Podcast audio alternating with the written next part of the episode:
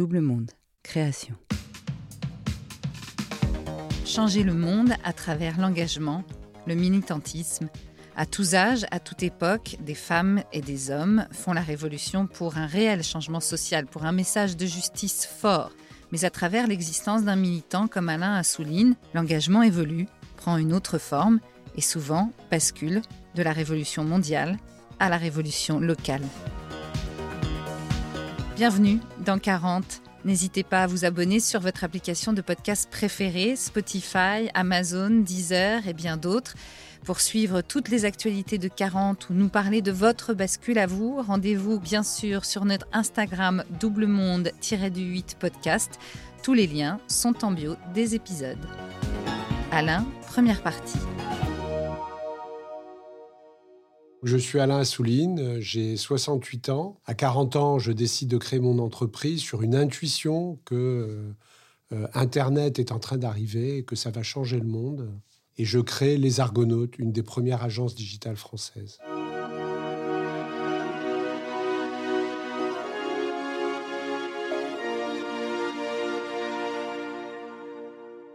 Je suis arrivé euh, avec ma famille euh, à l'âge de 12 ans du Maroc. Et euh, on est arrivé euh, à Creil directement, dans un des quartiers populaires euh, qu'on appelle aujourd'hui quartier prioritaire qui à l'époque était un, quartier ouvrier, ou parce qu'il y avait au bas de Creil beaucoup énormément d'usines et d'entreprises. Et donc je grandis, je grandis là jusqu'à mon bac. Et donc j'ai beaucoup baigné donc dans ce milieu ouvrier et je suis puis c'était après 68, euh, puisque on est arrivé en, 67. Euh, et donc j'étais d'abord un révolutionnaire. Donc euh, j'ai pensé changer le monde par la révolution et donc j'ai été très très engagé à partir de, la première au lycée. Et donc ça a beaucoup marqué toute la première partie de ma vie. J'écrivais beaucoup, j'écris même un, livre. On soutenait beaucoup les mouvements démocratique dans les pays de l'Est. Donc, euh, à un moment donné, j'étais euh, j'étais en charge d'imprimer et d'éditer des, journaux qu'on faisait passer dans les pays de l'Est, euh, en particulier en Pologne. Au début, c'était sous Franco, donc on faisait passer des journaux en Espagne. Ensuite, ça a été Solidarność en, en, Pologne, donc on a, qu'on a beaucoup soutenu. Donc voilà, j'étais beaucoup dans, dans tout ça. Et c'est la raison pour laquelle, alors que après deux ans de Beaux-Arts, j'ai pris mon dossier de dessin et je suis allé voir des agences de com. Et puis j'ai été recruté dans une des, filiales de Seguela qui s'appelait Fort Armand et Associés. Et donc j'ai été au bout de six mois, j'étais directeur artistique senior. Alors vous imaginez, dans les années 75, euh, c'était l'essor de la communication. Mais au bout de deux ans, comme j'étais toujours militant, il y avait une sorte de dichotomie entre euh, le fait de, de faire de la pub et le fait d'être un militant, euh, un militant révolutionnaire. Donc, euh, à un moment donné, je décide de, quitter la pub. J'aurais dit, je reprends mes études. Bon, mais en réalité, je quitte la pub pour créer une imprimerie, mais qui était une imprimerie militante. Qui est, c'est là que que se sont imprimées les les premières affiches euh, du mouvement antiraciste. il y a eu cette marche des beurs. donc, à cette époque il y avait des associations partout dans tous les quartiers qui euh, antiracistes et ils venaient chez moi euh, se faire imprimer leurs euh, leurs documents et puis même SOS racisme on peut dire que la première affiche de SOS racisme a été faite dans mon dans, dans cette imprimerie.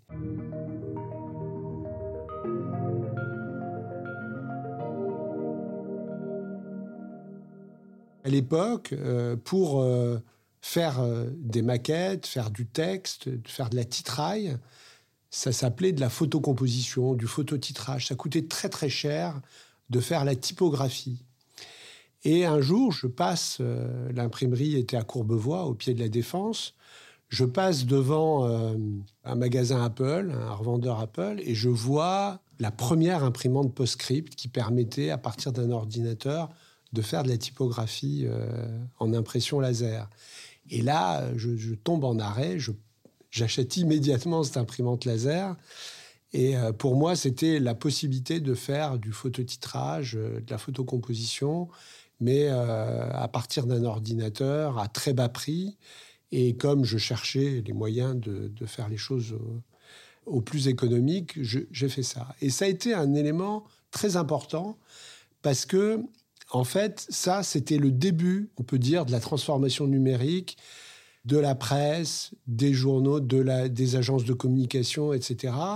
Et j'ai été au tout début, c'est-à-dire j'ai commencé à, en fait, à utiliser les premiers logiciels de mise en page. Ça s'appelait PageMaker à l'époque.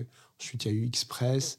J'ai commencé à utiliser les premiers logiciels de séparation euh, de, couleurs pour l'édition, euh, comme s'appelle aujourd'hui Photoshop. Bon, enfin, c'était Photoshop d'ailleurs.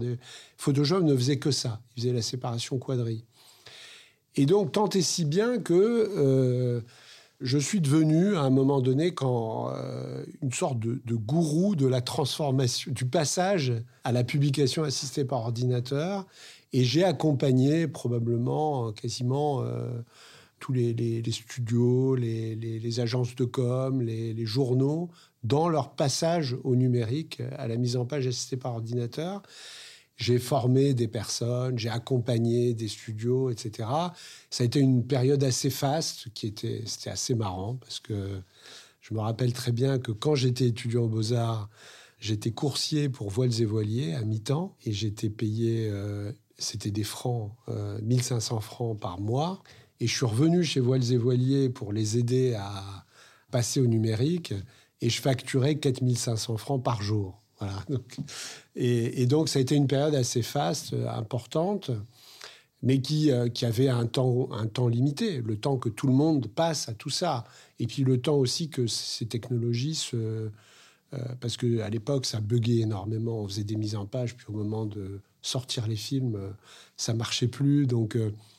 Et j'avais acquis une expérience qui faisait que très rapidement, je trouvais comment solutionner le problème.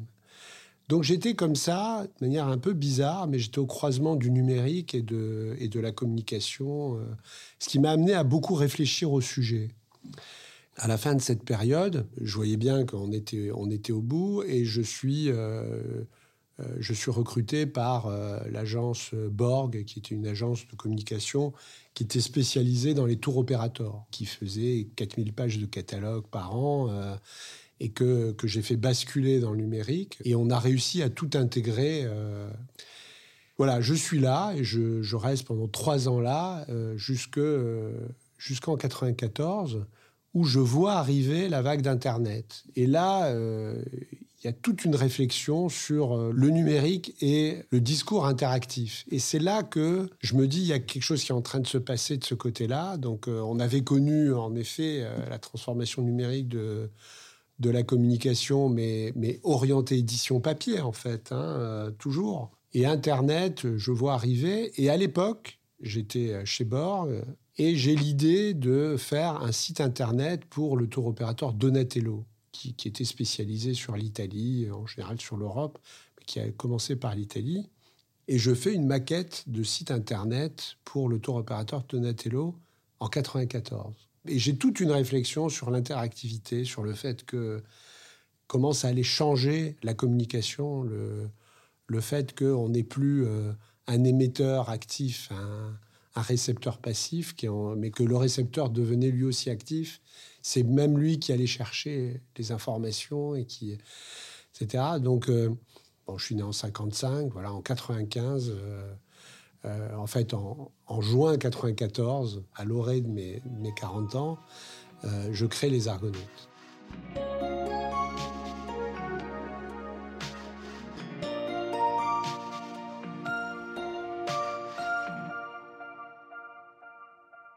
Alors, ce qui est important, c'est de dire que à 40 ans, j'ai mon quatrième enfant.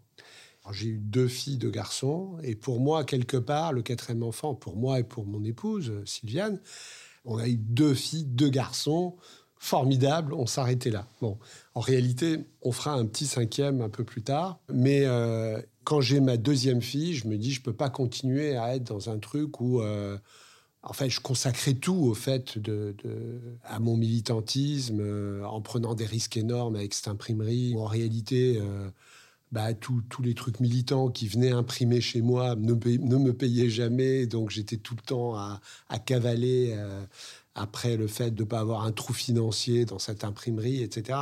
J'étais toujours en réalité dans cette période-là en danger quelque part, euh, en danger, c'est tout relatif, mais en tous les cas, quand j'ai ma, deuxième fille, je me dis, je peux plus me permettre de... Il faut que je stabilise les choses. Donc il y a eu une première période comme ça. Et en réalité, c'est entre ce moment-là et donc le deuxième enfant et le quatrième enfant que ça mature le fait d'arrêter ce, militantisme. Et donc, ma façon d'arrêter, c'est euh, de m'engager sur euh, le terrain de, euh, sur le terrain local, c'est-à-dire que je deviens conseiller municipal dans la ville où je suis et je m'occupe des jeunes et des jeunes du quartier. Justement, ça renvoie à, ma jeunesse, où j'ai grandi dans un quartier, donc je consacre beaucoup de temps à ça.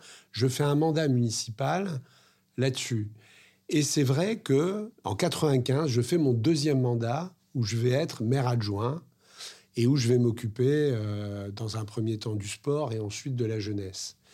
Alors, c'est vrai que pour moi, il y a un changement qui est, qui est très important. C'est-à-dire, je passe d'un truc où euh, le rêve d'une révolution mondiale, de changer le monde dans le monde entier, etc., d'aller en Pologne, d'aller en Espagne, d'aller en Bolivie, euh, faire des choses, avec le fait que je me recentre sur euh, le village où j'habite et où je m'occupe de réparer euh, tout ce qui va pas dans le quartier populaire, dans ma ville, là où j'habite. Donc ça, c'est un moment, c'est un, un, truc très important. Et je pense que c'est très lié au fait que j'ai des enfants et où du coup on les emmène à l'école, on est dans un, dans un rapport plus immédiat avec la vie locale, avec ce qu'on fait localement. Euh, mon épouse est prof de danse et elle est prof de danse dans ce village. Donc on est très, euh, on se recentre sur euh, nos enfants et, la vie locale, donc le cadre dans lequel nos enfants vont grandir et évoluer. Donc sûrement il y a, il y a tout ça. Mais en même temps, et c'est ce qui fait que je crée les Argonautes en, en 94, j'ai toujours besoin d'une vision, d'anticiper, de, vouloir changer le monde quelque part. Et donc, euh, euh, le fait d'aller sur euh, quelque chose qui émerge, qui est Internet, pour moi, c'était aussi la promesse d'un changement très important. J'ai toujours eu besoin, quelque part, de, changer le monde, d'être, un acteur de tout ça. Donc, on crée les Argonautes. je le crée avec deux amis. D'ailleurs, deux amis qui étaient des révolutionnaires avec moi quand on était jeunes, et ensemble, on crée les Argonautes. Et ce qui est marrant, c'est qu'on crée les Argonautes et que la plaquette qu'on fait, donc d'une agence de com finalement, dans la plaquette, on parle de la Renaissance et on dit qu'en réalité, on est en train de vivre une époque qui est similaire à celle de la Renaissance. La Renaissance a consacré le, euh, c'est le livre et donc on passe euh, d'une culture de l'oral à une culture de l'écrit, au fait que le livre, l'imprimerie, l'invention de l'imprimerie permet au livre de se diffuser massivement, là où il se diffusait euh, avec les copistes de manière... et ben là, avec Internet, on allait avoir quelque chose de similaire, où, on avait maintenant les bases de données, le numérique allait permettre une diffusion de, massive, mondiale de la connaissance. Euh, bien plus massive encore que le livre. On parlait donc de, la convergence de tous les médias, du son, de l'image, de la vidéo et, du texte. Et que cette convergence plus la base de données, c'était quelque chose. Donc on avait besoin de théoriser et de se dire que c'était un changement. Clairement, c'est vrai, ça a été une révolution transformatrice. Mais on était convaincu que ça allait être une révolution transformatrice pour le bien de, tout le monde et en réalité, euh, il y a quand même la nature humaine qui est toujours là et que, euh, comme disait Rabelais, science sans conscience n'est que ruine de l'âme, et qu'il ne suffit pas de la science et, des, inventions pour faire qu'on aille vers un monde meilleur, il, y a, euh, il y a la problématique de la conscience. Bon, mais ça, c'est une autre histoire. À suivre.